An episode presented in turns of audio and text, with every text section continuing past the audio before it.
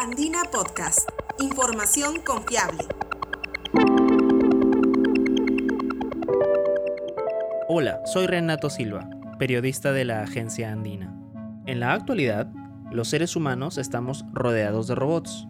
Los encontramos en aeropuertos como guías para turistas, en fábricas ayudando a ensamblar autos, en las calles de algunos países como Estados Unidos o Japón, donde son usados para repartir comida o paquetes de compras por Internet. Incluso encontramos robots en casas, aspirando el suelo o realizando otras actividades de apoyo. Esta tecnología, sin embargo, es importada, producida en el exterior y traída a nuestro país para su uso principalmente en el hogar. Un grupo de ingenieros de la Pontificia Universidad Católica del Perú ha trabajado en el desarrollo de un robot con un fin particular, explorar lugares reducidos a los que una persona no puede acceder. Jorge Ramírez, ingeniero mecatrónico de este centro de estudios, nos explica más sobre esta herramienta que es producida en nuestro país.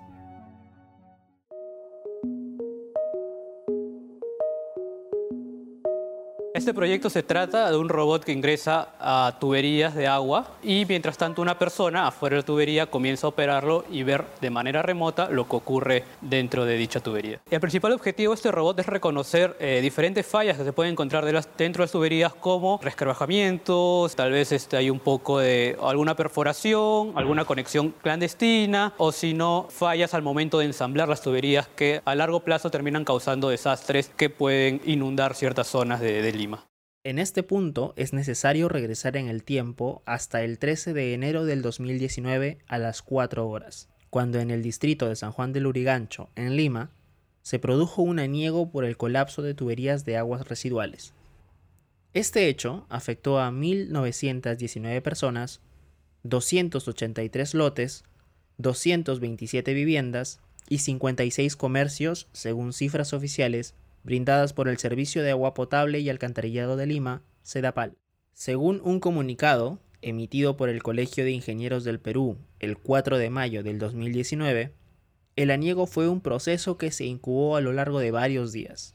Se inició el 3 de enero del 2019 y derivó en el atoro de un colector el 13 de enero, producto del ingreso de conglomerado. Este robot con cuatro ruedas con la cual eh, les permite moverse dentro de tuberías y es controlada de manera remota, o sea, hay una persona afuera de la tubería con un mando, un joystick normal y va moviendo el robot como si fuera prácticamente un, carrito de, de juguete, pero el robot internamente va recolectando datos del interior de la tubería que luego son post-procesados con otros software que hemos implementado nosotros. En este caso, para el robot tenemos una cámara de profundidad que está en la parte frontal que nos permite ver como si fuera una cámara convencional el fondo de la tubería, pero aparte podemos identificar obstáculos dependiendo de la distancia en la que se encuentre con respecto al robot. También tenemos un sistema conformado por un escáner láser que lo que hace es mide el diámetro de la tubería. De esta manera, mientras el robot va avanzando, nosotros podemos ir midiendo de manera continua el diámetro de la tubería para luego analizar si es que hay alguna deformación en las paredes, eh, algún agujero, algún objeto extraño que no debería haber ahí. Entonces, digamos, con esto, estos sensores que nos permiten obtener información del entorno de la tubería, podemos obtener un diagnóstico más seguro. En primera instancia, este robot fue pensado para enfocarse en la exploración interna de tuberías y prevenir así nuevos desastres. Pero el ingeniero indica que es posible que sea usado para otros fines para el sector minero, tal vez las minerías, eh, para la minería subterránea, ya que necesitan ver el tema de su eh, infraestructura, también para el tema de lo que son tuberías de relave, que es por donde se evacúa material producto del proceso minero y digamos es una zona que siempre tiene que estar bien inspeccionada para evitar desastres ambientales. Alexander Segovia, ingeniero de la misma casa de estudios y parte del equipo internacional de desarrollo de este robot, que incluye a profesionales de Australia, indica que la función de esta herramienta también es la de proteger a las personas. Con este proyecto se busca ir un paso más allá y se busca también salvaguardar la integridad de las personas. Se busca que las tareas de inspección en ambientes hostiles sean realizadas por sistemas robóticos automáticos o semiautomáticos y evitar el ingreso de personas que puedan exponerse a peligros. Según Jorge Ramírez, una vez que se termine con el proceso de investigación realizado en conjunto entre la Universidad Católica, el Banco Mundial y Concitec, se pasará por una serie de requerimientos para que sea considerado un producto.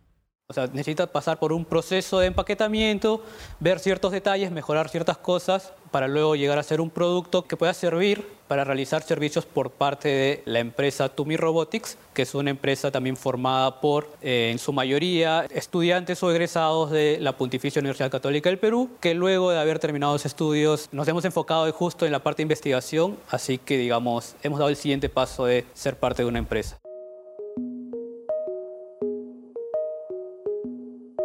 Otro de los proyectos tecnológicos que se está desarrollando en el Perú y que permitirá salvar vidas una vez que esté completo es el de un robot cirujano, una herramienta que servirá como asistente para médicos en nuestro país.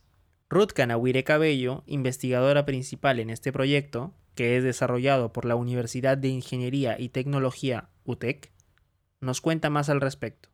Este proyecto se trata de la construcción de una estación robótica de cirugía para realizar actividades de corte, Actualmente estamos en la implementación del primer brazo robótico para poder realizar la actividad. Esta la estamos trabajando de forma colaborativa con la Universidad Estadual de Campinas. En el Perú es la primera vez que se trabaja sobre una estación de cirugía.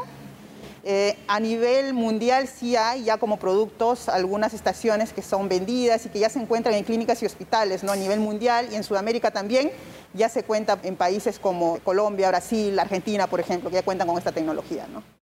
En la actualidad, el desarrollo de la estación de cirugía está enfocada en actividades de corte para operaciones, y la finalidad es garantizar precisión. Entonces, lo que queremos evitar o lo que queremos alcanzar es reducir, por ejemplo, movimientos involuntarios que se pueden producir debido a altas horas ¿no? de intervención quirúrgica, por ejemplo, debido al cansancio que tiene el mismo ser humano ¿no? con el transcurrir de las horas. Estamos en la etapa de desarrollo técnico, entonces... Eh, cuando ya tengamos y hayamos eh, conseguido todos los requerimientos que nos pide el sector médico, vamos a pasar a la etapa pues, de, este, permisos para poder hacer las validaciones en seres vivos. Actualmente las pruebas se hacen en tejido vegetal y tejido animal. Estamos eh, por etapas, son dos años aproximadamente, estamos en el tercer año ya, o sea, la mitad del proyecto, y esperamos que en tres años más tener concluido la estación. Cada etapa implica el desarrollo de un brazo en la estación de cirugía. Es recién, al final de la tercera etapa, que será posible iniciar un proceso para que esta tecnología pueda ser considerada un producto. Ruth nos cuenta que actualmente el equipo del proyecto cuenta con opiniones de profesionales de la salud. Entonces, los usuarios, que son los cirujanos, ya nos han escrito muchos de ellos para saber qué cosa es lo que estamos haciendo y para también dar sus consejos con respecto a lo que ellos esperan, qué cosa es lo que necesitan realmente lograr con este tipo de, de tecnología. Esta estación le va a brindar precisión, va a eliminar vibraciones que pueden surgir, movimientos involuntarios producto del cansancio, va a contar con un control a distancia remoto, que estamos trabajándolo también, para que en el caso de algún especialista que no se encuentre en el local pueda también acceder a la estación de cirugía ¿no? y pueda realizar la operación o la actividad que este, especialista en eso. ¿no? De repente eso como Perú quizás se ve este, un crecimiento muy poco, pero tenemos que empezar nosotros como universidad ¿no? a tomar esta, la responsabilidad de poder crear las soluciones desde aquí, desde casa. En Sudamérica la estación de cirugía va a ser un logro también a nivel de desarrollo de, robótica aplicado a la parte médica, ¿no? la parte de cirugía. Tampoco se ve mucho desarrollo de robótica en cirugía en Sudamérica, ¿no? Entonces eso también va a ser muy importante para nosotros como universidad peruana, ¿no? Posicionarnos en ese campo. Para la ejecución de esta iniciativa, la UTEC recibió financiamiento por parte de Concitec, en convenio con el Banco Mundial a través de su unidad ejecutora Fondesit.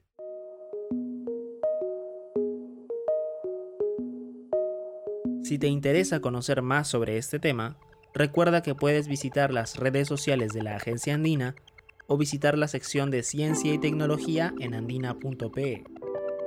La edición y el guion de este episodio de Andina Podcast fueron realizados por Renato Silva. Las entrevistas fueron realizadas por Concitec. ¿Quieres escuchar más de nuestras historias, entrevistas y contenido sobre tecnología? Puedes encontrarlas en SoundCloud y Spotify. Búscanos como Andina Podcast. Muchas gracias por escuchar.